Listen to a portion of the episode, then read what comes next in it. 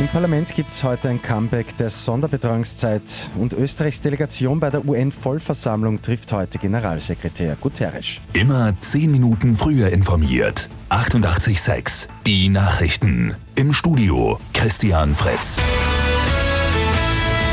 Der Nationalrat kommt heute zum ersten Mal nach der Sommerpause wieder zusammen und da gibt es auch gleich einiges zu besprechen. Wichtigster Beschluss heute ist das Comeback der Sonderbetreuungszeit. Sie wird rückwirkend mit Anfang September gelten. Bis Jahresende gibt es für Eltern die Möglichkeit auf drei bezahlte Wochen Betreuungszeit.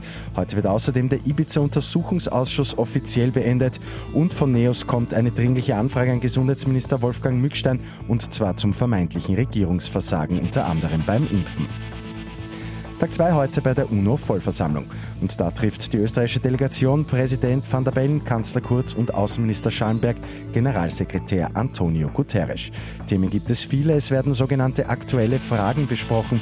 Schwerpunkte sind die Klimakrise, natürlich auch Corona und die aktuelle Lage in Afghanistan. Eine Überraschung hat es in der zweiten Runde des Fußball-ÖFB-Cups gegeben. Austria Wien muss sich Zweitligist Kapfenberg im Elfmeterschießen geschlagen geben. Zum Költen gewinnt in Schwarz 3 zu 2, Siegendorf unterliegt dem WRC klar mit 1 zu 6.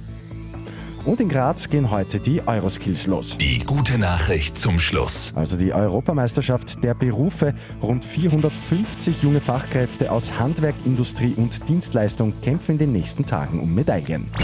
Mit 886 immer 10 Minuten früher informiert. Weitere Infos jetzt auf Radio 886 AT.